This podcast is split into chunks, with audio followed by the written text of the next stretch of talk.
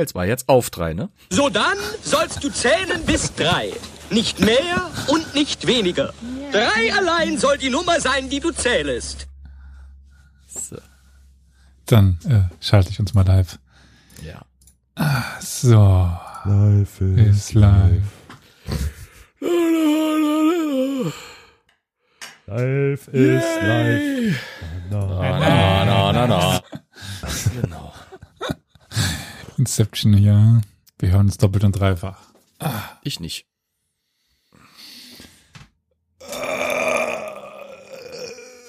Ist das jetzt hier das Intro oder was? Der, der Prolog? genau. So. Ah, hallo Twitch. Hallo Welt. Ah. Ein Jahr haben wir hinter uns. Ein Jahr. Und so klingen wir auch. Geschunden von den Medien. Wir sind Medien. Wie sind wir schon in der Folge? Ich hatte eine Absence, was? Wir sind Podcast-Huren. Aber von der ganz Billion-Sorte, ne? Bevor wir aber weitermachen, müssen wir uns ganz, ganz äh, herzlich bei Peredan bedanken. Der hat uns jetzt zum 16. Mal abonniert. Ach du meine Güte, Peradan. Also tatsächlich älter als ein Jahr. Ich sag's dir, der Typ. Danke, Peradan, danke. Oh, das klang jetzt irgendwie nicht so motiviert. Danke, Peradan, danke, Wir Peradan. müssen jetzt erstmal wieder hier in Stimmung kommen. hey, yo. Hey, yo. Museum kommst, zeige ich dir es. Also nicht, wie ich den Schilder raus will, aber was, was, was, was unter der Kleidung lauert. Der Genau. ideale Start für einen Podcast, ey, wirklich. Drei müde Gestalten labern äh, notgeiles, äh, dröges Zeug. Das können wir. Ah.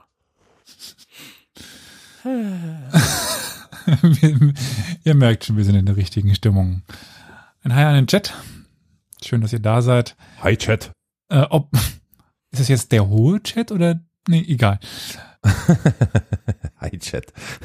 Werden wir sehen. Kommt auf dich an, Elias. Du bist gefragt. Du musst heute, das, du musst das äh, High peitschen. Wie Hochpeitschen. ist das mit Haien? Sind Fische nicht im Moment sowieso so ein ganz, ganz großes Thema hier in Deutschland? Naja, ja, ja. Die berühmten armen 1500 Fische. 1500 waren es am Ende sogar, ja? Ja, ja, ich meine. Mhm. Ja. Über eine Million Euro wert. Aber, aber, aber der Baum. Habt ihr das von dem Weihnachtsbaum gehört? Das ist viel, viel, viel, viel, viel, viel, viel schlimmer. Unser schönes Weihnachten. Unser Meine Freundin hat's gefeiert. Was? Ist, ist doch great, ist das great. Holt Die mich letzte, die letzte Generation hat auf dem, äh, am Brandenburger Tor, da gibt's diesen wunderschönen Weihnachtsbaum, ähm, ist mit einer Hebebühne rangefahren, hat um die Spitze abgeschnitten.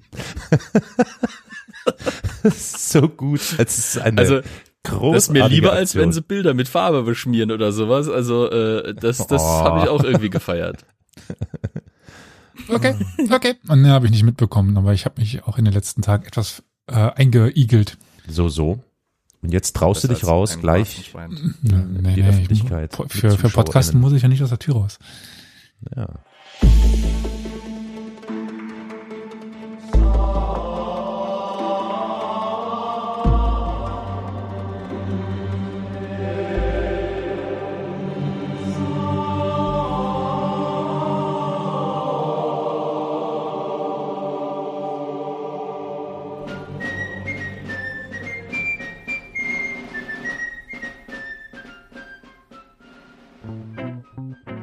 Herzlich willkommen zu einer neuen Folge Historia Universalis, dem Geschichtspodcast. Heute mit Flo und Carol. Hi.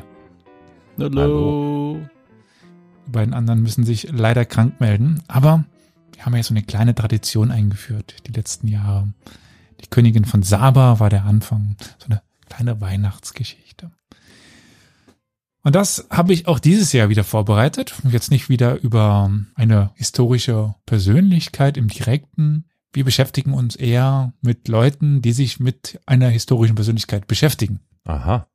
Vielleicht die ganz einfache Frage. Kennt ihr Jesus? Nicht persönlich, warum? Wollte ich auch gerade sagen. Ja, aber so rein vom Kennen ist es wahrscheinlich eine, also gehört haben, ist es wahrscheinlich eine der bekanntesten Persönlichkeiten auf dieser Welt, oder? Hm, ist anzunehmen. Kommt drauf an, welcher Jesus. Ja, das stimmt auch schon wieder. Aber der Jesus schlechthin, gibt es jemanden, der noch bekannter ist als Jesus? Hitler.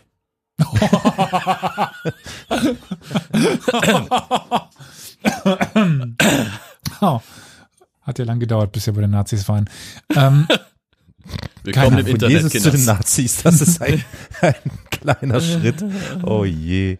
Äh, ist das Ja, äh, beide was? haben was mit einem Kreuz zu tun und, und Haken. Nee, Oh. Nagel, äh, egal. Nee, ich lass das, ich lass das. Oh Gott, sorry. Ich komme in die Hölle, ich weiß. Du bist in der Hölle. Aber die nächste Frage ist vielleicht deutlich schwieriger zu beantworten. Was wisst ihr denn historisch gesichertes über Jesus? Also, dass es ihn gab, ist ja offensichtlich und ist ja klar. Das wissen wir ja inzwischen alle. Mm, Und dass er irgendwie auch, oh, entschuldige, Flo, habe ich dich unterbrochen? Ich mache einfach weiter. Nee, nee, nee, nee. Ähm, was wir auch wissen und was, glaube ich, einigermaßen verbirgt und verbrieft ist, ist, dass er tatsächlich ähm, auf Revoluzerpfaden unterwegs war. Inwiefern das dann wirklich hilft. Ich kann dich äh, schon mal direkt unterbrechen. Oh, Vielleicht noch nein, Flo, aber? Hm, ja, gut. Also soweit ich am Rande verfolgt habe, was immer wieder über, also von sogenannten Bibelhistorikern, ist auch immer ein schwieriger Begriff und so weiter, Mhm. publiziert wurde und so ein Zeug. Und so Zeug. Jetzt Ich sag ein jetzt mal, ich, ich sag jetzt, ich, ich, ich gehe jetzt mal ganz bewusst weg von dem wissenschaftlich belegbaren Sa- Ich glaube schon, dass es wahrscheinlich eine Person gegeben hat, die vielleicht im Laufe der Zeit diesen Namen Jesus zugeteilt bekam. nicht direkt Jesus, aber ja, die Ja, aber halt diese, hebräische, der, die halt galiläische dieser, Variante davon. genau, ja, Mhm. der Jesse oder wie auch immer der dann, der Jesse. Jesse, Jesses- Jesse, ja. Ich weiß, dass er wahrscheinlich nicht null geboren wurde, sondern vor Christus, irgendwie ein paar 20, 30 vor Christus oder sowas. Kann, War kann das nicht sein? vier oder sieben? Vier? Ja, irgendwie, aber auf jeden Fall erst vor Christus geboren. Genau, was weil sie sich im Mittelalter verrechnet haben. Genau. Und ansonsten, ja, Ja, ist er, im- glaube ich, einer der am häufigsten fehlinterpretierten und Hm. äh, äh, seines seine Werke äh, einige der meist missbrauchten der Menschheitsgeschichte. Seine Werke, welche Werke meinst du denn? Ja, seine Predigten, seine so. Worte, Hm. seine Sinnsprüche, das, was er halt versucht hat, der Menschheit mitzugeben. Also, äh, Hallo Spirulina schrieb gerade auf vier. Hatte ich mir das richtig? Wenn Ja. das stimmt. Also, ich wusste irgendwas mit Ja, vier. gut möglich, ja. Und dann hat noch irgendwas mit sieben ge geklingelt. Weiß nicht mehr genau was. Ja, ja. Aber im Grunde genommen wissen wir historisch nichts über Jesus. Also es gibt ein paar Sachen. äh, Es gibt Vermutungen, Ja. hm, ähm, sagen wir mal Indizien. Aber selbst dieses, also, äh, dieses, Re dieses Revoluzer-Dasein passt einfach in die Zeit. Da können wir auf eine ganz alte Folge von uns zurückverweisen. Mhm. weil es ja gerade in dieser Zeit sehr viele dieser Revolutionäre gab, die versucht haben, was zu, zu ändern und so weiter. Also wir wissen über Historie, also historisch über Jesus sehr, sehr, sehr, sehr, sehr, sehr wenig, weil die Quellen, die wir haben, das ist Josephus Flavius zum, zum Beispiel, der schreibt einfach nichts über ihn. Also er war einfach nicht sehr, sehr wichtig. Und das, was wir dann haben, quasi aus der Bibel, das ist ja dann viele, viele Jahre später ge- geschrieben. Gut, historisch nicht, aber Fassen wir zusammen, eine offensichtlich männliche Person, die auf, ähm, die versucht hat, ein bisschen rum zu revolutionieren. Und das trifft dann eben, egal wann, äh, doch auf ganz viele zu, ja. Was man vielleicht noch sagen kann, ist, dass ähm, es wird ja immer wieder so gerne auch über die, die Darstellungen äh, äh, von Jesus so ein bisschen diskutiert. Also äh, äh, wir kennen ihn ja so als diesen, diesen etwas anämisch, weil toten, äh, knochigen Kerl, weiß mit Bart und Locken und, und Dornkrone am Kreuz. Aber von der Hautfarbe der Menschen, die ja aus der Gegend durchaus auch stammten, war Jesus wahrscheinlich nicht so ein strahlend weißes Gestellchen, wie man es in manchem zum Beispiel amerikanischem Haushalt an der Wand findet oder in mancher sagt Kirche an der Wand findet. Jesus ein POC ist. Naja, nee, aber er war auf jeden Fall mal Jude, das ist ja auch schon schlimm genug für so manchen. Das ist, oh Gott, ja, das ist ja eine Katastrophe für viele, ja. Hm. weil ja die Religionen so grundverschieden sind und nicht das Judentum als eine der ältesten Schriftreligionen des Westens irgendwie auch vielleicht die Wurzel für alle anderen danach folgenden ist, aber Ein schwarzer Jude. Oh Gott. ja, nicht schwarz, aber das wäre was. Nee, aber, Das war aber ein Spaß, nein. okay, brauner Jude klingt falsch, aber aber halt Ja, das ein, ist schwarz, ein ist schon klar. dunkelhäutigerer Jude vielleicht, also kein strahlend weißer, blonder äh, Typ. Kein Aber kommen wir mal- kommen wir mal zurück zu dem, was ich heute erzählen möchte. Ich möchte heute nämlich auf die Archäologie eingehen. Deswegen ist es fast schon ein bisschen schade, dass Victoria nicht da ist. Aber ich möchte die Zeit von Jesus archäologisch in Palästina beleuchten, um so ein bisschen versuchen zu zeigen, in welcher Welt lebte denn ein Jesus, wenn es ihn oder wie es ihn auch immer gab. Aber Äh, wie könnte sein, sein, sein Leben ausgesehen haben und, und, seine, und seine Zeit. Darum geht es heute. Also quasi Mhm. das Leben von, von Jesus ohne Jesus selbst. Dazu Mhm, gibt es einen ganz interessanten Roman von Andreas Eschbach. Ja, wollte ich gerade sagen, wollte ich gerade Na, sagen. gell, ja. Witzig. Jesus-Video. Ja, ja, ich habe so Ja. Jesus-Video, genau, ja. gedacht. Ja, ja. Ja, ja ich woll- wollte gerade eben auch schon den, den, Gag bringen. Es gibt doch ein Video. Ja, genau. Ja. Das Problem ist aber nur das, was Flo auch schon angedeutet hat, ist diese Bibelarchäologen. Die sind ja oft so eine Karikatur ihrer selbst. Also gerade 19. Jahrhundert, wo die bis in die Bibel ge- gelesen haben, sind irgendwo, Bis heute.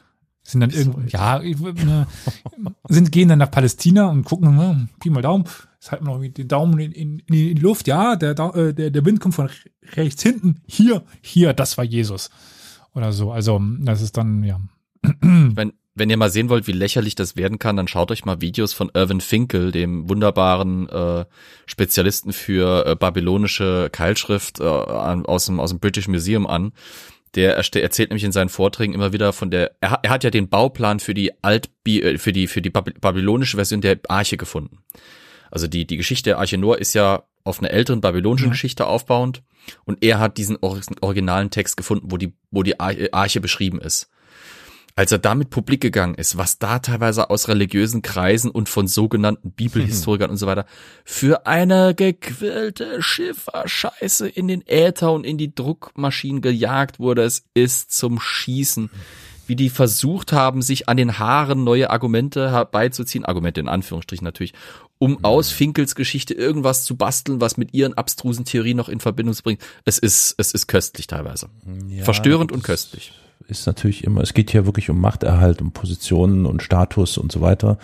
Dass dieses System natürlich durch derartige äh, Interpretationen äh, in Frage gestellt werden könnte, das ist natürlich gefährlich, ja. Hm. Also wir haben dann im, sagen wir mal, besten Fall haben wir etwas kurzsichtige Beschäftigungen mit Funden wie etwa dem Haus des heiligen Petrus oder dem Jesusboot. Nicht dem Jesus-Video, dem Jesusboot. Es gibt dann die Pilatus-Intenschrift oder das Beinhaus des Kaiphas. Manchmal haben wir dann aber auch solche Fälschungen wie die Knochenkiste mit der Inschrift Jakobus, Sohn des Josef, Bruder Jesu. Also da ist ganz schön viel äh, Dünnpfiff in der Luft. Dünnpfiff in der Luft. Ja, aber nichtsdestotrotz gibt es ja trotz, also es gibt Archäologen, die sich seriös mit dieser Region beschäftigen und sich anschauen, was es tatsächlich gab und nicht nur hoffen, dass sie recht haben mit dem, was sie einfach in wild in die Luft rein behaupten. Es gibt Ausgrabungen und so weiter und so fort.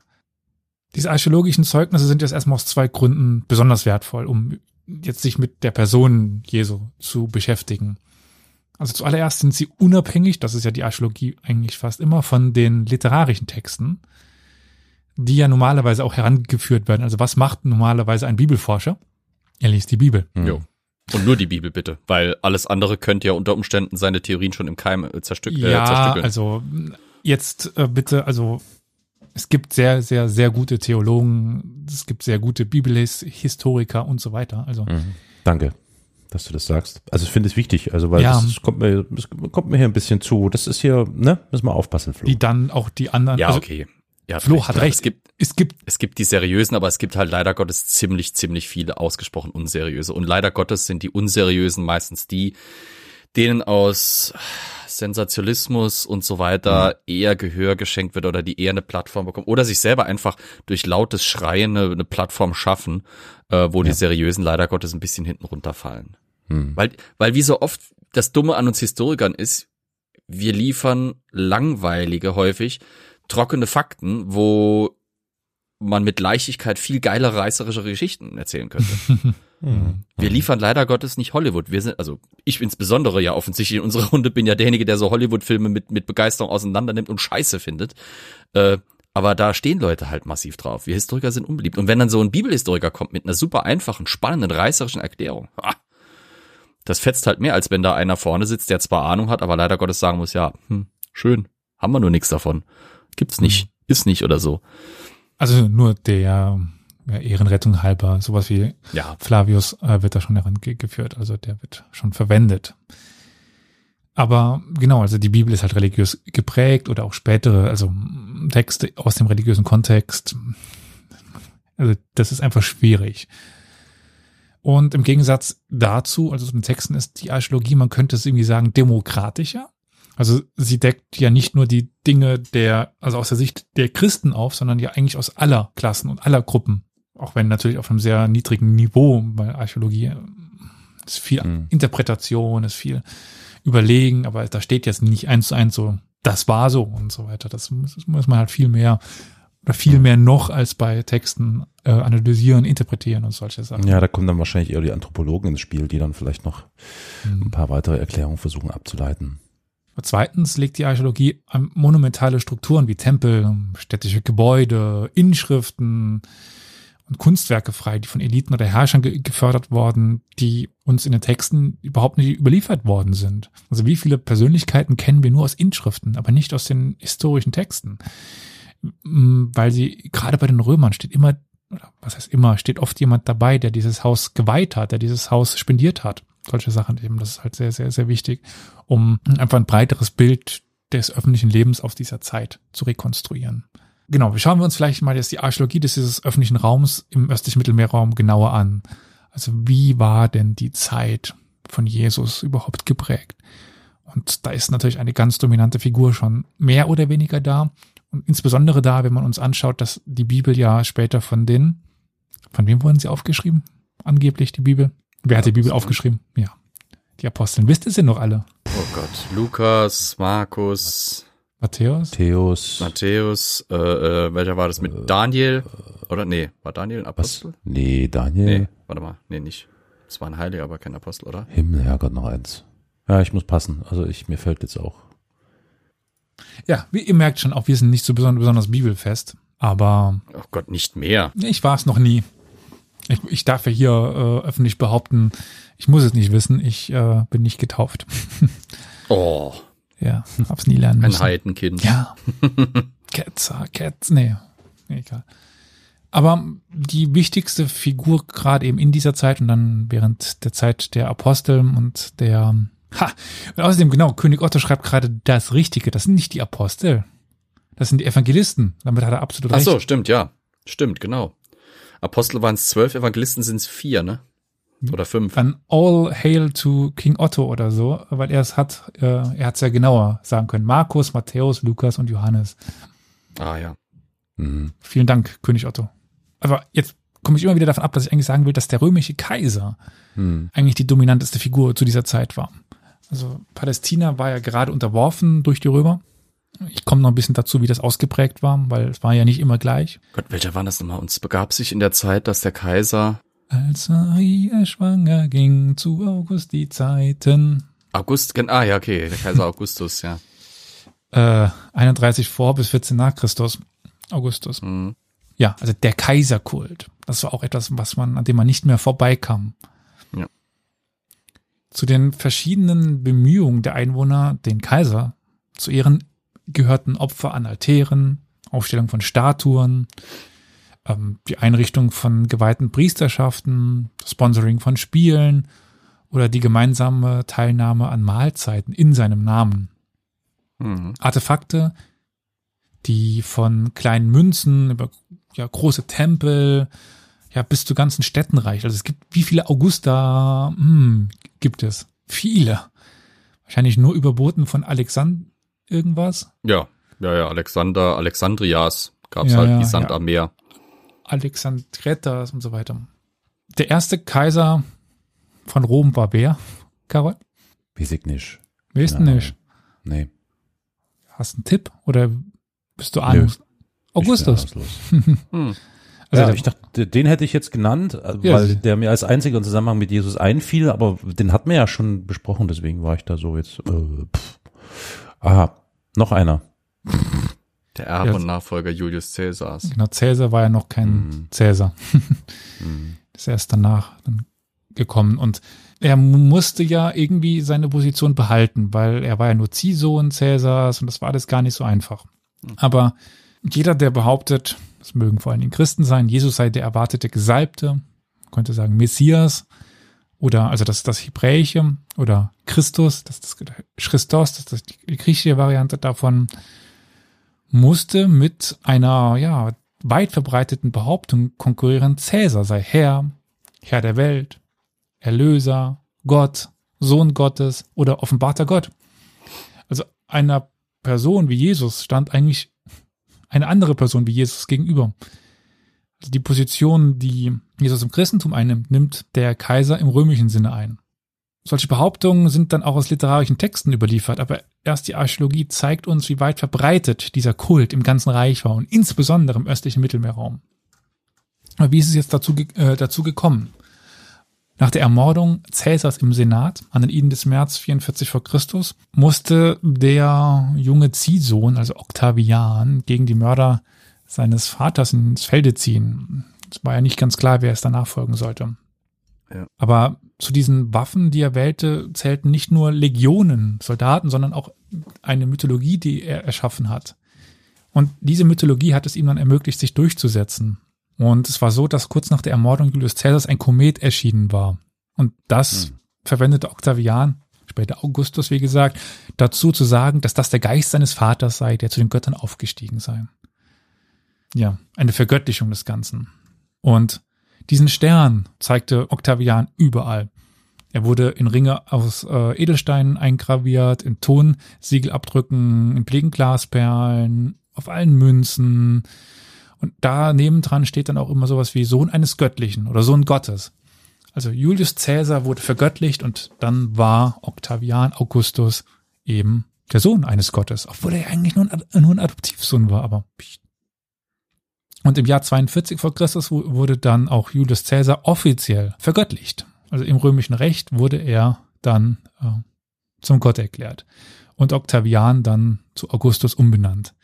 Das ist dieser Begriff Augustus, das ist auf der einen Seite leicht zu übersetzen, auf, auf der anderen Seite eben nicht. Man könnte es ähm, sagen, ja, man könnte es auch übersetzen mit der Verehrt oder der Heilige oder derjenige, der es wachsen lässt. Also ganz derjenige, der es wachsen lässt. Äh, oh. ja. Aber Augustus war nur der erste in einer Reihe von neun ja, Göttern oder Halbgöttern. Und der Titel Caesar oder Kaiser. Augustus. Eigentlich spricht man es ja tatsächlich auch im alten Latein. Also mhm. es gibt ja Leute, die sich mit der Aussprache des alten Latein beschäftigen und da ist es auch wirklich Julius Caesar.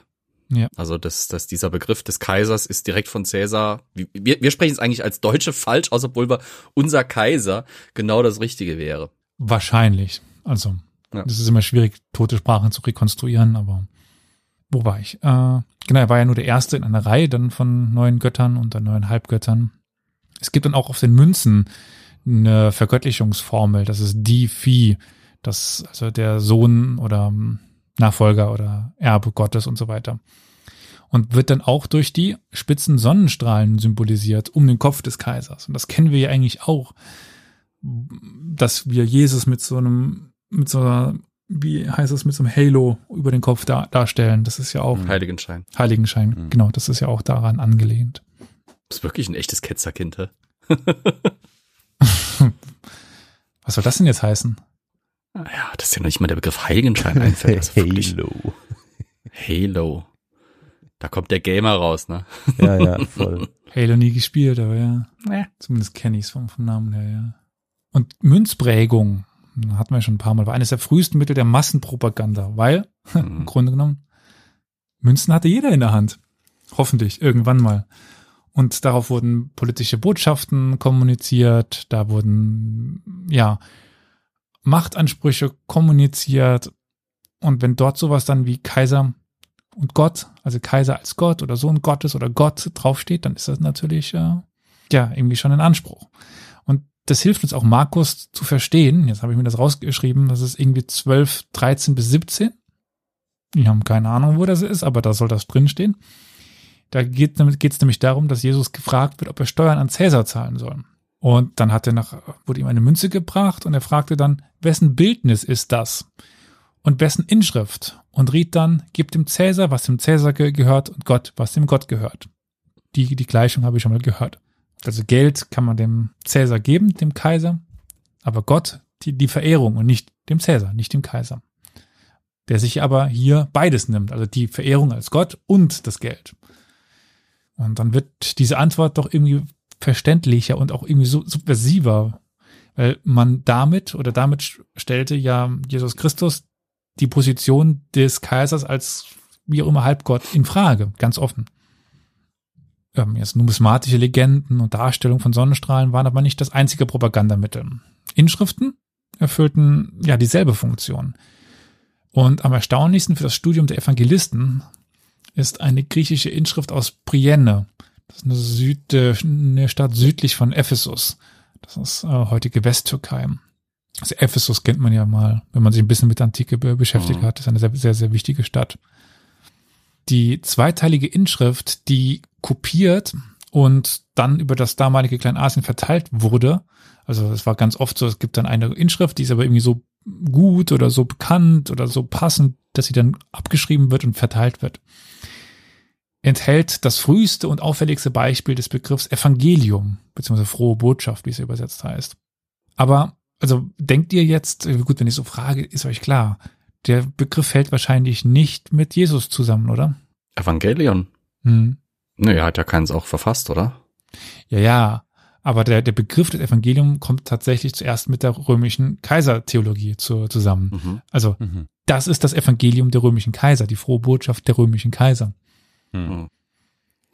Im ersten Teil wird berichtet, dass der römische Statthalter von Asien, Paulus Fabius Maximus, den asiatischen Städten vorschlug, ihren Kalender so zu ändern, dass der Geburtstag des Augustus fortan der Neujahrstag sein sollte. Im zweiten Teil berichtet, oder der zweite Teil berichtet dann über die begeisterte Reaktion und den offiziellen Erlass der lokalen Magistrate, dass man jetzt die Kalenderänderung einführt und das neue Jahr nun mit dem Geburtstag von Augustus beginnt und noch weitere Feierlichkeiten in den Städten Kleinasiens. Das war eben das Evangelium des Augustus. Das gibt es auch neben Lukas, Markus, Matthäus und Johannes. Hm. Und die Verehrung hielt das ganze erste Jahrhundert über an. Selbst der, na, nennen wir ihn mal verrückte Kaiser Caligula, der vier kurze Jahre regierte, bevor er dann von seinen Legionen ge getötet wurde, wurde in einer ähnlichen Weise mit einem Treueeid geehrt, der in einer Inschrift in der Stadt Assos in der im Nordosten der Türkei noch erhalten ist. Äh, der Eid, der sowohl von den Römern als auch von den Griechen abgeleistet wurde, ist voll von, sagen wir mal, kosmischen oder, so, oder sogar messianischen Symbolen. Ich zitiere mal. Seit der Ankündigung der Krönung von Gaius Caesar Germanicus Augustus, also Caligula, auf die die ganze Menschheit gehofft und gebetet hatte, hat die Welt kein Maß für ihre Freude gefunden, sondern jede Stadt und jedes Volk hat sich beeilt, den Gott zu sehen, als ob das glückliche Zeitalter für die Menschen nun gekommen wäre. Zitat Ende.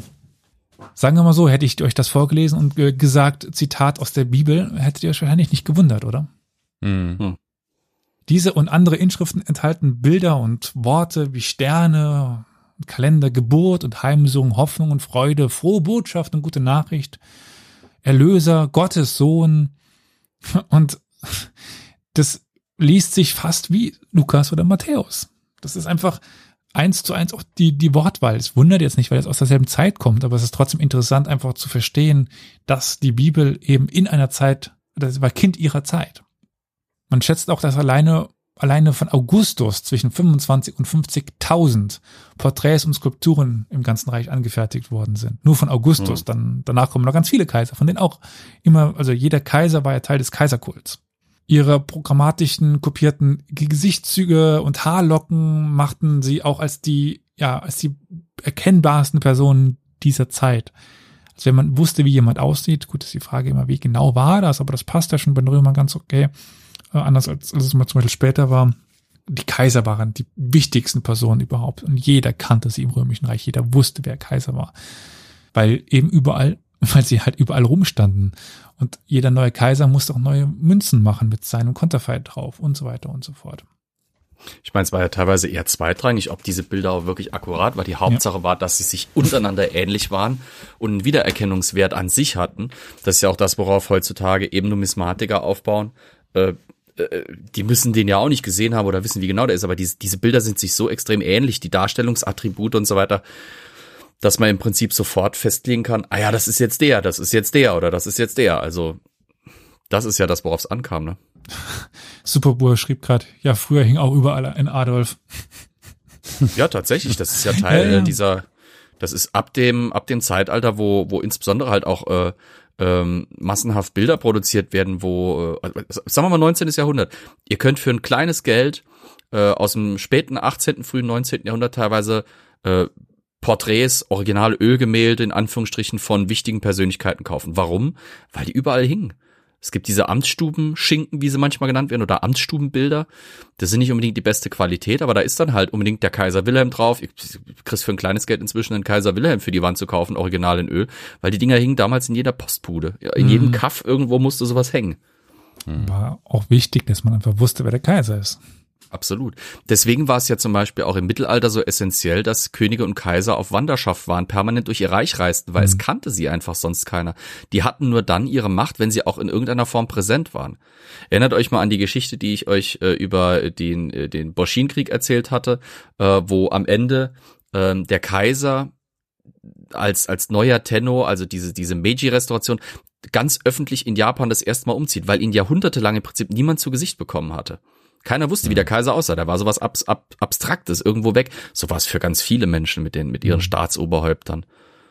Über lange Jahre, äh, Jahrhunderte sogar. Aber kehren wir jetzt mal nochmal zu der Inschrift von Brienne zurück. Die zeigt uns nämlich, dass diese Statuen und Inschriften auch von einer programmatischen Kosmologie oder Theologie begleitet worden sind. Es gibt noch ein weiteres gutes Beispiel, das ist die Stadt Aphrodisias. Das ist auch im Landesinneren der Türkei und benannt nach wem? Aphrodite? Korrekt. Und das ist ja auch die mythologische Stammmutter der jülich-klaudischen Dynastie. Hm. Und in deren Stadtzentrum befand sich ein 300 Fuß langer Platz, der auf beiden Seiten von dreistöckigen Galerien mit Skulpturentafeln flankiert worden sind, worden ist. So. Und am anderen Ende des Platzes stand ein Tempel, der der Verehrung des Kaisers gewidmet war. Jetzt Überraschung. Und wir haben eine Inschrift, die besagt, dass der Komplex für Aphrodite, die Theoi, Sebastoi und das Volk errichtet worden ist. Und wer sind die Theoi, Se- Sebastoi? Na, das sind die göttlichen Verehrten. Das heißt, die göttliche Familie der jülich-claudischen Dynastie. Also die ganze Tempelanlage wurde für alle Kaiser der jülich-claudischen Dynastie, also Augustus und später errichtet, beziehungsweise Cäsar. Ist ja eigentlich der Anfang. Und dann haben wir noch zwei Reliefs, die gefunden worden sind. Und die erste, das erste Relief stellt Augustus dar. Nackt bis auf einen Rückenmantel und ein Speerzepter in der rechten Hand. Da noch ein Jupiteradler äh, zu seiner Rechten, mit einem barbarischen Gefangenen mit dem auf den Rücken ge- gefesselten Händen zu seiner Linken, einer geflügelten weiblichen Figur, wahrscheinlich der, der Nike, äh, die eine Krone hält. Das zweite Bild zeigt Claudius, ebenfalls nackt, mit einem Mantel und einem weiten Halbkreis über seinem Kopf, der Heiligenschein. Zu seiner Linken überreicht ihm eine weibliche Erdenfigur ein Füllhorn, Symbol der Kontrolle über die Fruchtbarkeit der Erde, und zu seiner Rechten überreicht ihm eine weibliche Meeresfigur ein Ruder. Das ist das Symbol für die Kontrolle über die Sicherheit der Meere. Und das ist ja ganz klar. Also die beiden Götter, Claudius und Augustus, haben die Kontrolle über das Meer, über die Erde, über den Sieg, über alles. Das sind die beiden größten Götter, die sie hier haben. Hm. Und die römische Kaiserherrschaft brachte auch etwas, nämlich Frieden. Das war der große, Friede. das war der große Erfolg, der ja diesen Siegeszug des des Kaiserkults überhaupt befeuerte, die Pax Romana. Hast du schon mal was von der Pax Romana gehört, Karol? Ja, natürlich, klar. Was, wenn ich das jetzt so sage, was stellst du dir da, darunter vor?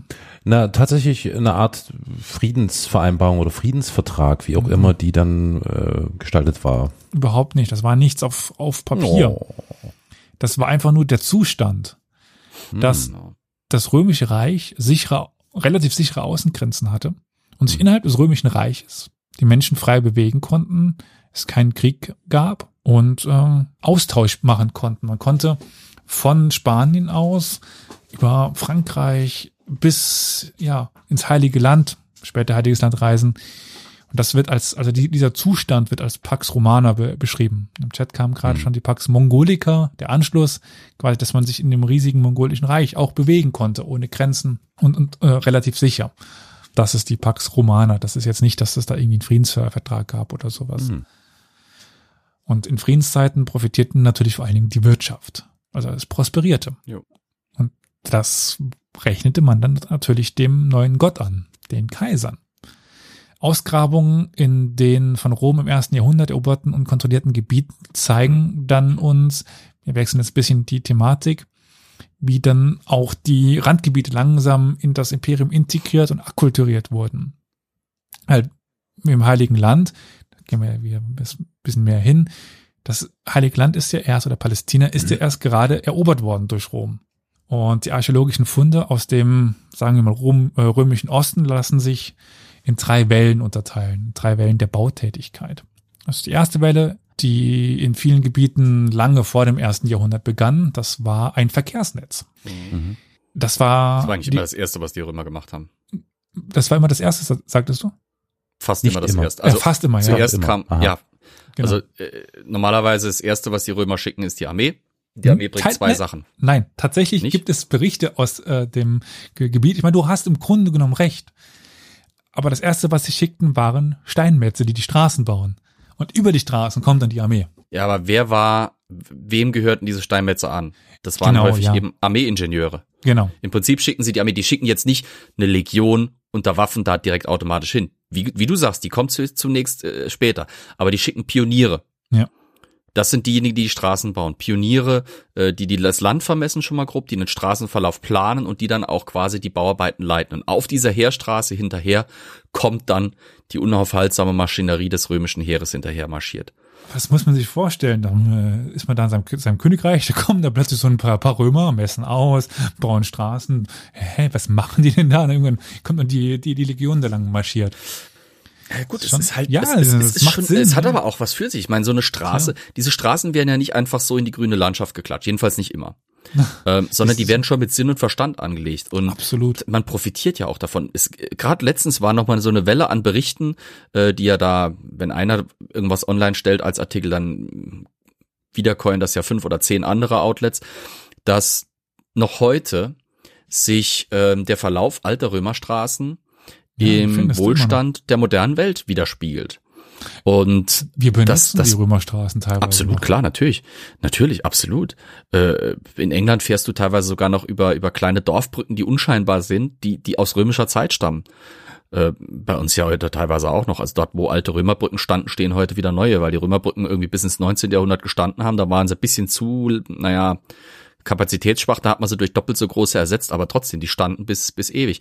Es war vielleicht für lokale Herrscher manchmal nicht ganz, also A war es nicht unattraktiv, weil sie von dieser Infrastruktur durchaus selber profitierten, weil die mussten sie nicht unbedingt bezahlen und B, sagen wir es mal so, ähm, das Römische Reich war nicht umsonst so riesig. Wer hätte sich denn ihnen entgegenstellen können? Wenn die Römer Straßen bauen wollten, dann ließ du sie besser die Straßen bauen, weil denen sagst du nicht nein. weil sonst kommen nämlich auch, also ich meine, es gab genug Fälle, wo die, wo die Ingenieure nicht die ersten waren, die aufmarschierten, sondern tatsächlich die Legionen. Ja.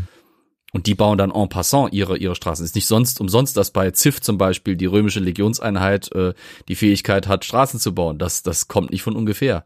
Gehen wir zur zweiten Welle. Das ist dann nämlich die, sagen wir mal, langsame Errichtung der wichtigsten Grundlagen, nämlich der Denkmäler und Tempel. Der Kaiserdenkmäler und Tempel, die sich eigentlich immer im Herzen der Stadt befanden. Also zuerst kommen sie mit, mit Straßen, dann erobern sie es und dann bauen sie Kaiserdenkmäler und Tempel. Häfen und Straßen führten dann lokale, regionale und kaiserliche Reisende in die Stadtzentren, und dort trafen sie dann auf den Tempel des Kaisers. Und der Kaiserkult ist in den archäologischen Aufzeichnungen deshalb so weit verbreitet, weil er die, die physische und sichtbarsten, der sichtbarste Ausdruck lokaler Dankbarkeit für die Segnung der Pax Romana war. Aber, oder anders gesagt, auch die Förderung nach kaiserlicher Gefolgschaft, also nach der, also dass der Kaiser wollte, dass die, die Leute fördern. Man konnte es sich nicht erlauben, nicht den Kaiserkult zu befeuern. Das war um einfach extrem wichtig, um im Staatsdienst aufzusteigen, musste man äh, dem Kaiserkult huldigen. Und gerade eben in neu eroberten Gebieten war es wichtig, sich dann auf die Seite des Kaisers zu, zu stellen. Also es war nicht immer ganz freiwillig. Und dann haben wir die dritte Welle, dann sind wir zur Zeit Jesus. Es kam gerade die Frage im Chat, warum nicht mehr äh, in die Richtung geforscht wird. Es wird viel in die Richtung Inwiefern? geforscht. Christentum und Religion und so weiter. Äh, bist du nicht mal bei Twitch? Doch, ich, ich guck gerade, ich, ich, ich komme nur gerade nicht ganz nah, was, was er damit meint. Ähm, ja, Ja, also über, über, über Christentum und Jesus öffentlich mehr geforscht wird. Es wird viel dazu geforscht, aber das sagte ich ja schon ganz zu, zu Beginn. Es gibt einfach ultra wenig zu Jesus an sich. Ähm, was auch saublöd ist, ist, dass diese Gegend, in der da zu forschen wäre, nicht unbedingt gerade eine Gegend ist, wo Archäologen frei arbeiten können, immer. Oh, die, Ja, ob das der Grund ist, ich glaube, das ist schon x-mal umgegraben und Ja. es ist einfach nicht, ja, hm, archäologisch ist das Heilige Land gut erschlossen. hm. Aber ähm, du kannst ja nichts er erf- erfinden. Also ähm, was, was willst du machen, wenn du Jesus Na nicht doch, findest? du kannst es erfinden, das ist genau der Punkt. Und genau da stehen wir ja, dass man aufgrund der mangelnden Faktenlage eben dann versucht, äh, Interpretationen heranzuziehen, ähm, abgeleitet von ne? diesem Text, jenen Text, der in irgendeinem Evangelium oder so, keine Ahnung. Es ne? werden ja auch immer wieder noch, noch, noch heute Entdeckungen gemacht. Guck mal, gerade in letzter Zeit werden immer mehr in Gegenden, in die jetzt Siedler vordringen, israelische Siedler vordringen, äh, wo lang keiner war, Sachen entdeckt. Äh, was ich auch noch sagen würde, ich weiß, ich schlage jetzt schon wieder in diese alte Kerbe rein, aber äh, die schon vorhin bedient hat, aber äh, erschreckend viele Teams, die da unten arbeiten, sind teilweise von Interessensgruppen bezahlt, wie zum Beispiel den Finanziert, Evangelikalen in den USA. Ja, natürlich. Die forschen nicht im Interesse der allgemeinen Öffentlichkeit und die forschen auch nicht unbedingt, also das sind auch ganz häufig viele Gruppen dabei, die ähm, von, ich sag jetzt mal, säkularen und, und normalen Archäologen teilweise beäugt, misstrauisch beäugt werden, weil die forschen nicht klassisch neutral, ähm, sondern die forschen mit einer zielrichtenden Frage und, und, und, und, und auch auf diese Ja. Frage hin. Die wollen nicht unbedingt neue Erkenntnisse, sondern die wollen ihre alten Überzeugungen bestätigt haben. Oder aber wenn es neue Erkenntnisse gibt, dann werden die uminterpretiert vielleicht. So, Ja, ne? ja, oder, oder sie werden einfach unter den Teppich fallen gelassen, wenn sie nicht zu Ja. dem Narrativ passen, die man, das man eben bedienen will.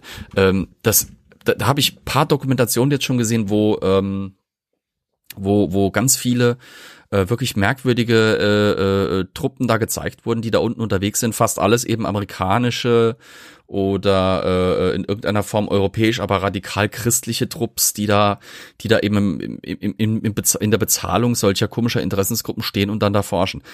Es, es, es gibt eine ganze Menge Fa- Faktoren, warum da eben jetzt vielleicht nicht so gefallen, also dass es nicht gewollt ist, äh, halte ich für Schwachsinn. Ähm, Es ist auf jeden Fall gewollt. Es ist ja auch ein so bewegendes Thema, dass es da Ja, immer wieder ich- neue, neue Interessen gibt. wenn ich da mal kurz rein kann, es gibt aber auch einfach staatlich geförderte Archäologie von Israel, ohne Ja. Religiosität hinten dran. Die Ja. gibt's ja auch, also jetzt nicht weniger oder gut te- teilweise mehr, als es äh, das äh, an anderen Regionen gibt. Ich glaube, es gibt kein Land, was so gut durchgegraben ist wie Israel. Hm. Also, ja. Aber es ist halt super schwer, was herauszufinden, weil Jesus hat kaum Spuren hinterlassen, bis gar keine Spuren hin- hinterlassen.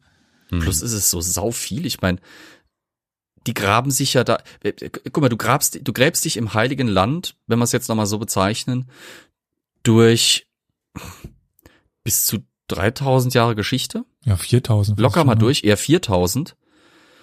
Ähm, und du musst teilweise gerade in so Orten wie Jerusalem, wo, wo ja ein Großteil der, der, der Jesus-Geschichte sich auch im, im Umfeld abgespielt hat, du gräbst dich durch die Schichten aus so vielen Jahrhunderten, bevor du überhaupt mal in die Schichten vordringst, in denen Jesus unterwegs gewesen wäre.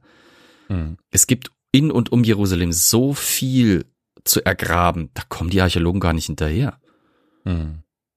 Die, das, das ist einfach unmöglich. Guck mal, schon hierzulande in Deutschland äh, äh, ist das ist das schon äh, schwierig für für für Archäologen, ähm, da hinten dran zu bleiben und an den Orten überall zu graben, wo es interessant wäre, weil es zu wenige Archäologen, zu viele Orte gibt und zu wenige Mittel. Und selbst in so einem Land wie Israel, wo die Archäologie doch noch mal ein bisschen stärker gefördert ist, zum Teil auch, weil es eben auch um so eine Art nationale Identität geht, die damit verknüpft ist, äh, selbst die kommen nicht hinterher.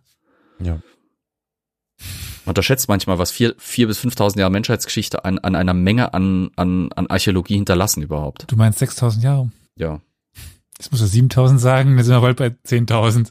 Ich- wir haben uns immer weiter Was hochgesteigert. Chat ist schon 10.000, ja. Mhm. Ah, gut, ich weiß, wir sind ja nur bei 4.000 Jahren, weil vor 4.000 Jahren wurde ja erst die Welt geschaffen und so weiter von Gott. Oder waren es 6.000? Ähm, mittlerweile dürften es 8 oder 9.000 sein eigentlich, wenn man nach der Ach so. byzantinischen Zeitrechnung geht. Die liegen ja immer noch drauf hier. Ja. Naja. Aber ich, ich sehe schon, wir müssen vielleicht zwei Folgen aus dieser die diesem Thema machen, weil äh, es einiges an Diskussionsstoff gibt. Aber das, das freut mich, ja. Wupp, wupp, eine neue Serie. Naja, keine Serie. Das, die Serie äh, muss mehr als zwei haben. Ist eigentlich die Weihnachtsgeschichte ist ja schon eine Serie. Ähm, Hm. Die dritte Welle, um die es dann geht, das ist die, äh, das, was gerade zur Zeit Jesus passiert, beziehungsweise ein bisschen später. Das ist dann die Volk, oder die, die Ankunft der römischen, des römischen Lebens. Also die Ausbreitung der Freizeit, äh, Freizeitaktivitäten zum Beispiel, die Luxussachen und so weiter. Also der Bau von Theatern, Amphitheatern, Hippodromen, äh, Bädern und solche Sachen. Also der Zugang über Straßen, die Loyalität durch den Kaiserkult und die Annehmlichkeiten des städtischen Lebens halfen Rom dann ja langsam Stück für Stück die neuen Länder in ihre Welt zu inkorporieren beziehungsweise dann Palästina auch zu Rom zu verwandeln, wenn es jetzt hier um dieses Beispiel geht. Hm. Und Rom knüpfte die, Ur die Urbanisierung an, an den Kaiser. Also das ist so allgegenwärtig, dass in den neuen Regionen ähm, Inschriften, Tempel und Stadtnamen, das ist alles immer Kaiser, Kaiser, Kaiser, Kaiser, Kaiser, Kaiser, Kaiser. Es gibt dann auch in der anatolischen Provinz Galatien, äh, auch eine relativ neu eroberte Provinz zu, zu, zu dieser Zeit, da Mitte des ersten Jahrhunderts, gibt es eine ganze Reihe von Städten zu Ehren des Kaisers Claudius. Wir haben Neoclaudipolis, Claudiopolis, Claudioconium, Claudio, Claudiolo, Laodicea, Claudio Caesarea, Miste und Claudio äh, Seleukeia. Alles halt in Ehren zu Claudius. Hm. Und ich sagte ja schon, auch Caesareas gibt's ganz, ganz viele. Augustas gibt's viele. Ich meine, das eine der wichtigsten Augusta gibt's ja hier in der Nähe bei, bei uns. Augusta Treverorum. Hm. Hadrianopel. Hadrianopel. Also es gibt sehr, sehr, also die Kaisernamen waren allgegenwärtig. Aber wie weit drang jetzt diese römische Urbanisierung in die ursprünglichen jüdischen Siedlungsgebiete ein? Die waren ja allgegenwärtig noch dort in der Region, weil es war jüdisches Gebiet zu dieser Zeit auch schon. Schon in der früheren hellenistischen Periode errichteten die Nachfolger Alexander des Großen Städte im griechisch-römischen Stil oder griechischen Stil, im hellenistischen Stil an Orten wie eben Alexandria in Ägypten oder Antiochia in Syrien. Die heilige Handgranate von Antiochia. Die Stadt, an der sich jeder schwer tut, der nichts mit dem Thema zu tun hat, aus, auszusprechen. Ich habe schon die lustigsten Aussprachen von, von Antiochia mir anhören dürfen. Aber all diese Städte lagen ja an der Peripherie der jüdischen, sagen wir mal, Heimat und hatten nicht jetzt unmittelbar Einfluss auf Palästina bzw. die dort lebenden Juden. Historia Universalis ist ein kostenloser Podcast. Allerdings kostet uns seine Vor- und Nachbereitung jede Woche viele Stunden. Wenn dir gefällt, was wir tun, dann freuen wir uns über eine Kaffeespende über co-fi.com slash Historia Universalis oder finanzielle Unterstützung in Form einer SEPA-Überweisung. Alle weiteren Informationen zu Spendenmöglichkeiten findest du in der Episodenbeschreibung. Aber wir kommen jetzt mal zu einer wichtigen Person. Welche Person ist denn für die Zeit von Jesus wichtig? Wenn wir jetzt uns Palästina in seiner? Gegend? Ja. Ähm, der römische Statthalter zum einen Ja. und der dortige jüdische, ich sag jetzt mal Stammeskönig, der äh, dort halt noch durchaus seinen Herrschaftsbereich zeitweise hat, nämlich Herodes äh, Genau. Antipas, ne? Ja, zuerst Antipas, Herodes und dann Antipas, ja. Achso. Genau. Äh, und weil gerade die Frage kam von, äh, von Superbur, ja, Juden waren natürlich eher griechisch beeinflusst, aber wir sind hier in einer Zeit, wo das äh, Römische Reich erst begann, seinen Einfluss überhaupt auszuwirken. Äh, und irgendwann gibt es ja mehr oder weniger eine griechisch-römische Kultursynthese, könnte man fast schon sagen, auch wenn sich natürlich äh, vieles immer un unterscheidet. Aber äh, Griechisch war die Lingua Franca in Rom, das finde ich irgendwie auch putzig. ja, Das ist allein schon so ein Satz, den, den ich so geil finde. Griechisch war die Re- Lingua Franca in Rom. Er erinnert mich noch an das bei den Osmanen, die Persisch sprachen und, und die Perser, die Osmanisch sprachen. Ja, ja. Das ist das Geilste immer noch. Aber gut. Also genau, Herodes. Das war der Klientelkönig, könnte man sagen. Und der begann es langsam, sein Reich, sein Land dem Römischen zu öffnen. Und das tat er unter anderem durch ein Bauprogramm. Und dieses Bauprogramm zeigt den ArchäologInnen ganz schön so ein, ja, die Person Herodes, die irgendwie der Freund Rom war und trotz, war trotzdem König der, der Juden und ja, irgendwie da in der Position gefangen war zwischen zwei Stühlen. Also er konnte die heidnische ähm, und römisch geprägte Stadt Caesarea an der Küste er errichten. Also das ist eine Gründung von Herodes. Äh, aber andererseits ließ er den jüdischen Tempelberg in Jerusalem wieder aufbauen und erweitern. Er baute und förderte heidnische Tempel, um der römischen Macht zu ehren, also Kaisertempel, und hielt sich aber gleichzeitig an die strengen, äh, die strengen Gesetze zur Vermeidung von Götzen und Götzenbildern in der heiligen Stadt Jerusalem. Und er vernachlässigte auch Galiläa bei seinem Bauprogramm während seiner Herrschaft. Also er regierte bis vier vor Christus. Nachdem Herodes seine Herrschaft gesichert hatte, begann er mit dem Bau eines riesig, einer riesigen äh, Stadt und eines Hafen an der Küste. Das ist eben Caesarea. Und literarische Quellen berichten, dass er die Stadt nach seinem Gönner Augustus benannt. Also das ist der Caesar Augustus oder Kaiser Augustus oder Caesarea. Äh, und in seinem Zentrum errichtet er auch einen Tempel um den göttlichen Augustus und die Göttin Roma zu ehren. Äh, die archäologischen Zeugnisse zeigen dann auch, wie stark er römische Materialien, Elemente und Stilelemente entlehnte und benutzte. Also es war eine römische Stadt, ganz klar. Vom Namen über die Architektur, alles, alles so römisch. Und um sein Reich für Rom und den Westen zu öffnen, baute er einen etwa 40 Hektar großen Hafen mit Wellenbrecherpiers und so weiter. Also wirklich der Weg Roms nach Palästina hinein. Obwohl im Laufe der Zeit sehr stark beschädigt, findet man auch eine große, einen lebensgroßen Torso des Kaisers Trajan dann später und einen Hadrian auch, der zeigt, dass der äh, Kaiserkult in ähm, Kaiserea sehr stark verbreitet war. Und dann gibt es diese ähm, schon angesprochene Pontius Pilatus Inschrift. Wisst ihr, wer Pontius Pilatus nochmal war? Oder sagen wir so, wer es sein hätte sollen? Der Präfekt irgendwie der Provinz, der römische Militärstatthalter. War das nicht der Typ, der am Ende dann äh, äh, Jesus Christus hat ans Kreuz oder den Befehl dazu erteilt hat, äh, ihn ans Kreuz zu nageln? Oder bin ich jetzt vollkommen raus? Das ist der, der, ja, das ist der, der seine Hände in Unschuld wäscht. Je nach, je nach Narrativ in der Bibel, je nach Übersetzung, ist es ja dann immer dieses, äh, Pontius ließ ihn quasi ans Kreuz schlagen, nachdem aber die Juden, die bösen, bösen Christenmörder eben das, äh, ihn dazu gezwungen haben, quasi. Mm, mm. Mit ihrem politischen Druck und Einfluss. Ja. Also Pontius Pilatus soll eben Präfekt von Judäa gewesen sein. Und es ist tatsächlich nicht mal so hundertprozentig sicher, dass es ihn gab. Es gibt aber eine fragmentarische lateinische Inschrift, die auf dem Kopf stehend gefunden worden ist äh, und lautet, dieses Tiberium Pontius Pilatus Präfekt von Judäa errichtete. Mehr findet man da tatsächlich nicht. Ähm, und ja, man könnte jetzt, jetzt sagen, ja, es gibt Pilatus oder es gab Pilatus, aber das ist gar nicht so wichtig äh, sondern es zeigt einfach, dass eine römische Person schon zu dieser Zeit so eine wichtige Rolle innerhalb von Judäa, innerhalb äh, Palästinas einnimmt. Also es war Teil des römischen Reiches, ganz klar. Mhm. Und die römische Welt ist einfach angekommen. Es ist ja auch super wichtig, um die Person Jesus zu verstehen. Also äh, wie das Christentum aufgebaut ist, ist einfach im Schmelztiegel verschiedener Religionen und da spielt der Kaiserkult einfach eine wichtige Rolle. Und das ist ja das, was es die ganze Zeit hinausgeht, so ein bisschen. Neben dem Kaiserkult führte Herodes aber auch einige Elemente des römischen Luxuskults ein oder des Luxuslebens. Aber das sagt ich schon an einer oder anderen Stelle. Schauen wir uns vielleicht mal Jerusalem an. Die archäologischen Ausgrabungen in Jerusalem zeigen, dass, ja, oder wie vorsichtig Herodes mit der Einführung heidnischer Einflüsse war. Also in Caesarea, in Caesarea, da konnte er machen, was er wollte.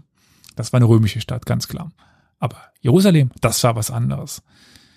Und seine Bauanstrengungen konzentrierten sich darauf, den jüdischen Tempel zu verschönern oder zu erweitern. Ähm, und dass der dabei auf jeden Fall nicht gegen irgendwelche Vorschriften verstieß, das war ihm ganz wichtig. Äh, und Herodes soll dann den, den kompletten äh, Komplex mit einer, sagen wir mal, schlichten Steinästhetik verschönert haben, äh, dass dann die Fassade des Tempels, des Tempelbergs in der sogenannten herodianischen Bossen- und Randstil ausgeführt worden. Es ist ganz interessant. Äh, mir war das gar nicht so, be, so bewusst, wie, wie sehr der Tempelberg zu dieser Zeit ausgebaut worden ist. Also die haben, die haben den quasi künstlich größer ge gemacht mit, mit, mit Mhm. Aufbauten und haben Mhm. Durchgänge geschlossen und so weiter. Also ganz viel dieser Tunnelanlagen hier, Jesus-Video, die unter dem Tempelberg sind, Mhm. äh, die kommen aus der Zeit von Herodes. Große Verzierungen oder viele Verzierungen, aber eben keine menschlichen Details. Also wir haben Blumen, florale Muster, solche Sachen, aber eben keine, keine Darstellung von, von Menschen. Das ist ja auch im Judentum verboten. Es gibt auch äh, noch eine Bemerkung bei Markus 13,1. Siehe Lehrer, welch massive Steine, welch prächtige Gebäude. Und das geht wohl eben auf diese ja, Neubaut des Tempelbergs, also tatsächlich Bau des, des Tempelbergs. Der dann ja aber bekanntlicherweise dann zerstört worden ist im Jahr 70 nach Christus durch die Römer nach dem ersten jüdischen Aufstand. Es gab ja zwei jüdische Aufstände. Jetzt können wir es wieder vergessen. Wie hieß die Festung, die äh, die- Nee. nee. Nee, ha, ha, ha. hm. Du weißt, welche ich meine. Im jüdischen Ja. Aufstand, wo die sich Ja, alle selbst ja, ja. umgebracht haben Ja. und worauf immer noch die israelische Armee eigentlich Masada, Masada? Masada, genau. Ich google's gerade nochmal Ja, sicherheitshalber. ja, nee, nee, nee, das ist Masada. Ich weiß nur, dass Das wir es die, die, die letzten Male immer wieder vergessen haben. Aber dieses Mal war ich mir sicher, dass das, dass das Masada ist. Kam auch Ja, grad- Masada, Ja, ja, ja. kam auch gerade Ja, schon ja, im Chat. Ah, perfekt, ja. Dann kommt eben, also Herodes konzentriert sich auf Caesarea und auf äh, Jerusalem und sein Sohn äh, Herodes Antipas, der ist dann auch äh, von Augustus zum Tetrarchen von Galiläa ernannt worden, begann dann mit der Urbanisierung von Galiläa. Jetzt ist die Frage, äh, weiß man den Unterschied von Galiläa und so, so weiter, was Galiläa ist? Hm? Also Judäa, Samaria und so weiter. Könnt ihr was mit den Begriffen an, anfangen? Das waren verschiedene jüdische Stämme, oder? Regionen. Sozusagen. Ja, ich hätte auch jetzt Ja, Regionen also- gedacht. Mhm. Ja, ja, aber die halt benannt waren nach verschiedenen Stämmen oder oder oder Kö Kleinkönigreichen. Also es gab nicht nur Mhm. eines, sondern mehrere jüdische Königreiche bis Hm. bis irgendwann, bis die vereint wurden.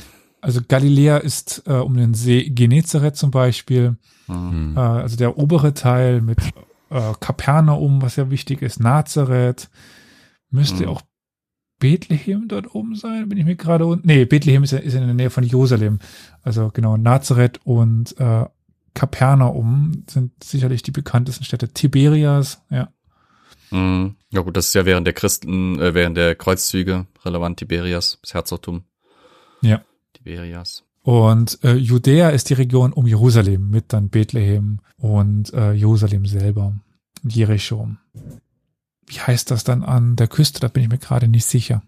Naja, egal. Tel Aviv? Die Region. Achso. Jedenfalls äh, bemüht sich dann ähm, Herodes Antipas auch in die Region um Galiläa. Und das ist ja ganz interessant, weil wo hat Jesus den größten Teil seines Lebens verbracht oder wo soll er den größten Teil seines Lebens ver verbracht haben? Wenn ich schon so frage. Ja, in Galiläa. Genau, in Kapernaum. Also nicht in Nazareth oder Bethlehem oder Jerusalem, sondern in Kapernaum. Das ist auch ausgegraben. Übrigens, wo wir gerade eben da, dabei waren. Und er errichtete auch, also Herodes Antipas, zwei Städte. Das ist Sephoris und Tiberias. Wem ist das wohl gewidmet? Tiberias? Tiberius? genau, dem Kaiser Tib- Tiberius. Äh, Surprise. Also auch wieder hier Mhm. Ein Kaiser, dem dort geehrt worden ist. Äh, ist übrigens im Jahr 19 nach Christus ist Tiberias gegründet worden. Sephoris ist 4 vor Christus äh, gegründet worden. Also bei der Herrschaftsübernahme von Herodes Antipas direkt. Aber auch Antipas, sowieso, Carol, auch vielleicht wieder für, für dich die Frage. Du kennst Herodes Antipas hauptsächlich wahrscheinlich aus der Bibel, oder? Ja, das eher aus diesem, ja. Mhm. Aber wenn ich dich jetzt fragen würde, wie, wie war die Persönlichkeit von Herodes Antipas? Was, verbindest du mit dem Namen? Nichts. Tut mir herzlich leid. Auch nichts über die, die Bibel? Nee, dazu bin ich viel zu wenig belesen, was die Bibel angeht. weil es gibt ja diese Story mit dem Kindesmord und so weiter. Mhm. Mhm. Nö, sagt mir nichts. Also gerade, ich- also irgendwie wäre meiner Wahrnehmung die Person Herodes so vom allein vom Namen her sehr, sehr negativ be belastet. Aber das ist es, also auch dann die, die, die, die Verfolgung des nur noch kleinen Jesus, weil er eben Angst vor, vor ihm hat und so weiter. Mhm. Aber Dass das mit dieser Höhle und der Spinne. Was bei mir eher im Oder? Kopf immer rumspringt, ist dieser Agrippa. Ähm, den habe ich immer im Kopf. Und zwar, weil ich da jetzt irgendwie kürzlich ein Buch las, wo der eine nicht unerhebliche Rolle spielte. Aber ich glaube, der hat damit jetzt erstmal weniger zu tun. Später. Superboy tadelt dich. Zitzitze hat Carol nicht Flavius Josephus gelesen. Die ganzen Heroden Danke, sind, genau. sind wie Game Genau. of Thrones. Ja, ja. Ja, Mhm. ja, ja. ja aber äh, wir machen jetzt keine Folge über Herodes und seine Familie. Es wäre auch definitiv interessant. Aber es ist eben weitaus mehr als das, was in der Bibel vorkommt. Wir, wir finden aus seiner Zeit keine heidnischen Tempel, äh, kein Hinweis auf äh, Kaiserkult in diesen Städten, außer dem, dem Namen Tiberias. Das ist ja ganz klar. Es gibt auch keine Münzen von ihm mit römischen Symboliken. Äh, Also er benutzte auf den Münzen Bilder wie Palmen, Palmzweige oder- Schilfrohr. Also immer noch ganz klassisch eine jüdische Welt. Wir können also auch in Palästina das Aufeinanderclashen dieser beiden Kulturen sehen. Also wir, wir haben, wir, wir sehen, dass die Könige, wie, wenn man sie so mal kurz nennt, schon Probleme haben, der zwischen diesen beiden Richtungen hin, hin und her zu lavieren, weil der Kaiserkult natürlich auch ganz klar das Judentum angreift. Sepphoris und Tiberias werden eigentlich kaum erwähnt. Also, also in, den, in der Bibel, die beiden Städte in Galiläa, obwohl eben, wie gesagt, der Hauptteil äh, von, von Jesus Leben, äh, Leben in, Kap in Kapernaum war. Also Sepphoris gar nicht und Tiberias wird äh, bei Johannes beiläufig erwähnt als See von Tiberias anstelle des Sees von, Gal äh, von Galiläa diese beiden Städte sind ähm, nicht wirklich präsent. Sie, sie sind doch wichtig, aber um das, was ich jetzt noch am Ende hin äh, sagen möchte, wichtig, um das zu verstehen. Aber bevor das, vielleicht noch eine kleine Sache. Was war denn Josef und Jesus von, von Beruf?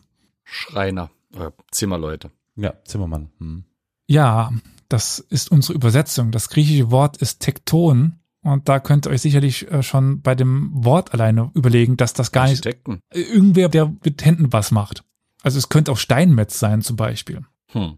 Und wir können uns ja trotzdem vorstellen, in dieser Zeit Sepphoris und Tiberias wurden errichtet und da brauchte man natürlich viel neue Handwerker. Also könnten auch Mhm. Jesus und sein Vater zu dieser Zeit dort gearbeitet haben. Und dann Mhm. werden sie von etwas konfrontiert, was wir auch in den Quellen, in den archäologischen Funden nachweisen können. Wir haben eine Stadtkultur, die entsteht nun. Steinbauten, äh, römische Bäder, äh, Theater. Es entsteht eine, eine Elite in den Städten. Und gleichzeitig, wenn wir dann uns die jüdischen Siedlungen anschauen, ärmliche Lehmgebäude, einfache Töpferwaren gegenüber dem, was in den Städten im Umlauf war. Also die sozialen Unterschiede wurden größer zu, zu dieser Zeit, ganz klar feststellbar. Es kam Reichtum mit dem Römischen Reich, es kam Wohlstand mit der Pax Romana, aber die wirkte sich eben nicht auf alle aus. Das wäre so der Boden, auf dem das Christentum dann entsteht, auf einer zunehmenden Auseinanderklaffen der sozialen Verhältnisse. Und das ist ganz interessant, wenn man dann äh, sich das eben auch nochmal klar macht, weil jede Religion ja eine Grundlage braucht oder einen Boden, auf den, der, den sie gedeihen kann, auf den sie wachsen kann, auf die gleichzeitig aber auch als Ideengeber und als, als Kontextgeber fungiert. Und das sind diese sozialen Unterschiede, die mit dem äh, Eintreffen des, des Römischen einfach auch passieren, äh, super, super wichtig. Hm. Es gibt auch paar Andeutungen in der Bibel selber, dass die Apostel in sehr ärmlichen Verhältnissen lebten, im Gegensatz eben zu den anderen äh, Stadtbewohnern zum Beispiel. Und da kam es eben Luxus ins Leben und so weiter. Aber das führt jetzt an dieser Stelle zu, zu weit. Ich überlege es gerade noch, was man noch sagen könnte. Ja, es gibt noch dieses Jesusboot, was man gefunden hat. Also man hat im im Totenmeer hat man ein Boot gefunden aus der Zeit, das ganz gut aufzeigt. Also man sagt, das war das Boot, auf dem Jesus gefahren ist und so weiter. Äh, war es natürlich nicht. Also äh, ist Nicht unrealistisch. so weit wir nachvollziehen können. Genau. Aber es zeigt ganz gut auf, wie ärmlich die, die Boote zu dieser Zeit waren. Also das Boot ist untergegangen, weil man die Nägel rausgezogen hat, um ein anderes Boot damit zusammenzugleistern. Das war schon vorher, auch dieses Boot war zusammengeflickt. Also es waren sehr ärmliche Fischerboote. Und äh, das zeigt auch ganz gut, dass ähm, bei Jakobus und Jo- Johannes, das waren ja Fischer auch, Petrus auch, auch die waren ärmlich, die lebten in ärmlichen Verhältnissen, weil alleine Fischerei die Menschen nicht den Wohlstand erzeugen konnte, den das römische Leben ihnen jetzt brachte. Und dann kommt noch der andere religiöse Einfluss dazu, der Kaiserkult und so vieles. Und das explodiert. Und das haben wir ja nicht nur einmal, sondern äh, einige Male, dass wir eben aus dieser sozialen Ungleichheit die, die Rebellen haben, die, die, die, die Rebellionen. Und da ist ja Jesus nur eine von vielen im Grunde genommen.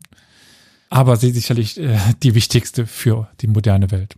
Bin mir nicht so ganz sicher, was ich jetzt äh, von diesem häufigen Be Gebrauchen des Wortes ärmlich halten soll und auch von dem, was zum Beispiel jetzt gerade im Chat gesagt wurde, dass halt da die jüdische Oberschicht äh, so eine Art hellenistische äh, Weltbürgerschicht quasi sei und sich die die Unterschicht auf ihre althergebrachten Glauben zurückzog, eigentlich eher nicht unbedingt. Es war ja krass gesagt erst einmal die Oberschicht, die zum Beispiel diesem Christentum völlig verschlossen war und oder vielfach verschlossen war, sondern eher äh, tatsächlich das einfache Volk, mhm. das auf diese Christen abfuhr, auch später dann in Rom. Ähm, eben nicht unbedingt, weil die Leute sich auf ihre althergebrachten Traditionen oder Glaubensrichtungen zurückbesannen, sondern ähm, für die Oberschicht war überall, wo die Römer hinkamen, diese römische Zivilisation A hochgradig attraktiv, weil ja. das macht ihr ohnehin verhältnismäßig bequemes Leben noch bequemer. Mhm. Plus, sie waren die ersten, denen das Ganze zugänglich wurde. Die Römer kamen nicht und, und stellten den äh, einfachen Bauern und Bürgern da irgendwie große Häuser und sonst was hin, weil das waren eben nicht die Eliten der Zeit. Die Notabeln lokal, das waren die, die die Macht in der Hand hatten und das waren auch die, die die Römer sich sichern wollten. Die, das war ja das, warum auch zum Beispiel so Statthalter oder oder äh, Quatsch so so so äh, Klientelkönige existierten. Die Römer kamen, ließen weitestgehend die bestehenden Machtverhältnisse intakt, solange die mitspielten und kollaborierten brachten denen dafür extrem viel Komfort, extrem viele Neuerungen und äh, erarbeiteten sich so quasi dann äh, auch eine gewisse Abhängigkeit dieser Oberschicht vom römischen System. Für die einfachen Leute konnte das von Vorteil auch sein. Die konnten auch von dieser Erschließung eines riesigen Reiches, in dem sie jetzt frei handeln und arbeiten konnten, äh, profitieren. Aber viele halt bedeutet das, das so erstmal die Abgeschlagenheit. Der, der genau es kann nicht nur Gewinner geben. Das ist das, was ich meine. Es kann nicht nur Gewinner geben. Und für diese Verlierer in Anführungsstrich des Systems ist ja Jesus, Jesus so genau. attraktiv, genau. weil der verspricht plötzlich Sachen ähm, im Jenseits, was allein schon auch ein interessantes Konstrukt ist für die Leute, ähm, in einem Jenseits, in dem sie für das, was sie eben auf Erden erleiden müssen, in dem sie im Prinzip für die Scheiße, die sie im Alltag mitmachen müssen, belohnt mhm. werden sogar. Mhm. Das macht ja dieses Christentum so extrem attraktiv. Und wie gesagt, deswegen äh, finde ich auch dieses, äh, dass, dass die Leute sich nicht wie die Taliban irgendwie äh, äh, äh, organisieren und da und da irgendwie auf diese neue jüdische Sekte reagieren.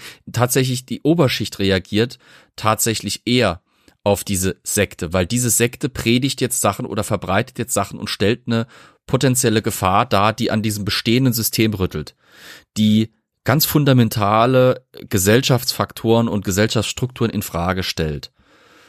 Für die einfache Bevölkerung war das Christentum durchaus hochinteressant. Wie gesagt, deswegen haben wir auch zum Beispiel später in Rom äh, so viele, äh, die darauf abfahren das Christentum hat ganz, ganz viele große, große Vorteile in Systemen, wo es, ein, wo es eintrifft, wo starke Hierarchien, starke Wohlstandsgefälle auftreten, ja heute auch noch, weil äh, es eben diese, diese Salvatio, diese, diese Erlösungsgeschichte mit sich bringt, mhm. was einfach den Menschen ein, ein, ein gewisses, eine gewisse, ja, Balsam für die Seele so ein bisschen darstellt. Weil es ihnen scheiße im, in der Gegenwart mit, mit Gold im Jenseits quasi vergelten will und verspricht. Und ähm, man könnte auch übrigens an, an Superbohr auch heute noch das Christentum als jüdische Sekte bezeichnen, im Grunde genommen. Ist es auch, ja. Äh, also wann genau, also natürlich durchlebte das Christentum seit seiner Gründung noch sehr viel Wandel, sehr viel Änderung. Also wir haben nicht das Christentum mittlerweile, was äh, eben in den Jahren nach Christus entstand, natürlich nicht. Äh, und ist dann, wie du richtig sagst, ähm, durch die römisch-griechischen Denker erst zu dem geworden, was es dann später war. Also auch wenn man, wie, wie heißen die, die, ist das hm? Qumran? Genau, das müssten die, die Schriften von Qumran sein, die, ja. die äh, anderen Bibeltexte, die nicht mittlerweile in der Bibel sind, also die anderen. Ja. Diese Kupfertafel, ne? Die, die anderen Evangelien. Also das Christentum hätte ja auch ganz anders werden können. Und natürlich haben wir zu, zu dieser Zeit noch ein ganz, also sich ein fundamental unterscheidendes Christentumsbild zu, zu, zu dieser Zeit. Aber darauf jetzt alles einzeln einzugehen, geht dann auch, ich sage es heute häufig, zu, zu weit, würde ich sagen. Da wäre auch, glaube ich, ein richtiger studierter Theologe besser als wir, weil Ja. ja.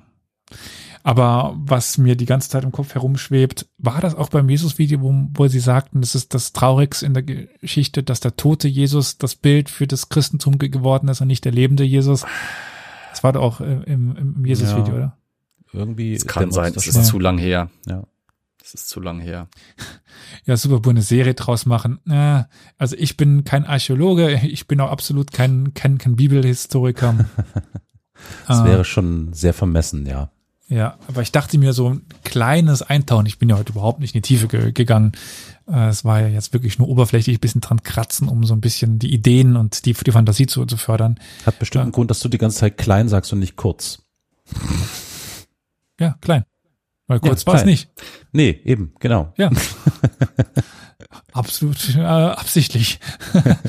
Man äh, könnte schon irgendwie so ein bisschen die, die blasphemische Theorie aufstellen, dass Christ oder Aussage tätigen, das Christentum ist eine Religion für die Schwachen, die sich aber im Zeit, im Laufe der Zeit zu einer an sich sehr starken Religion entwickelt Mhm. hat. Mitgliederstark zumindest. Mhm.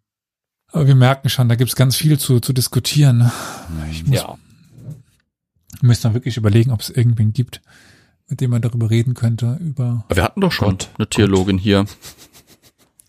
Ja, aber die Äh, forscht ja nicht über die Ursprünge des Christentums.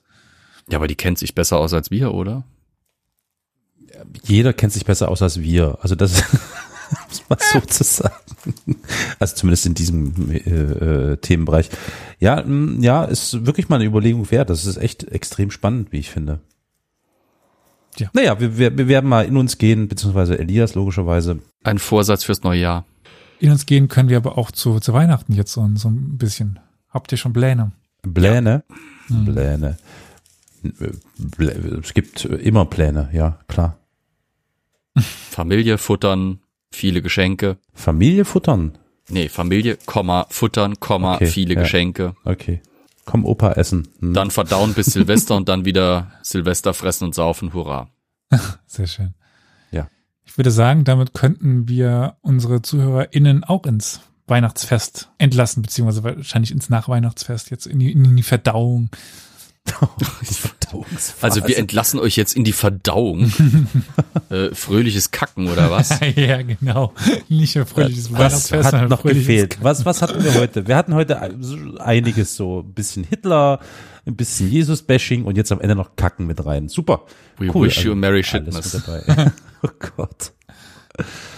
Ja. Oder wie es eurem Leimsheimer mal so schön gesagt hat, fröhliche Arschnachten, ihr Weilöcher. Ja, dem kann man ja eigentlich nichts mehr hinzufügen. Also liebe HörerInnen, schön, dass ihr wieder eingeschaltet habt, schön, dass ihr wieder zugeschaut habt, zugehört habt, äh, vielleicht auch sogar gespendet habt. Ähm, ja, und diejenigen, die gespendet haben, denen wünschen wir auf jeden Fall schon mal erholsame Feiertage. Und viel, viel Gesundheit momentan, ne? Gute Immunkräfte. Oh Ja, das Ja. stimmt. Mhm. Passt auf euch auf, passt eure, auf eure Lieben auf, feiert mit ihnen schön. Und äh, dann hören und sehen wir uns wieder im neuen Jahr, ne? Ja, Stimmt. Also, dich, ja. Also live. Ja, live, ja. Aber dich hört man auch sowieso erst im neuen Jahr. Carol und mich Ja. hört man noch äh, in der Silvesterfolge. Mhm. Ja. Genau. Ja gut, dann würde ich sagen, wir sagen noch ein Merci und äh, Dankeschön an äh, Franziska, Jürgen und Roman für äh, ihre monatliche Unterstützung. Und ja, ansonsten äh, Salü, würde ich mal sagen, nicht? Arrivederci. Aloha he und frohe Weihnachten.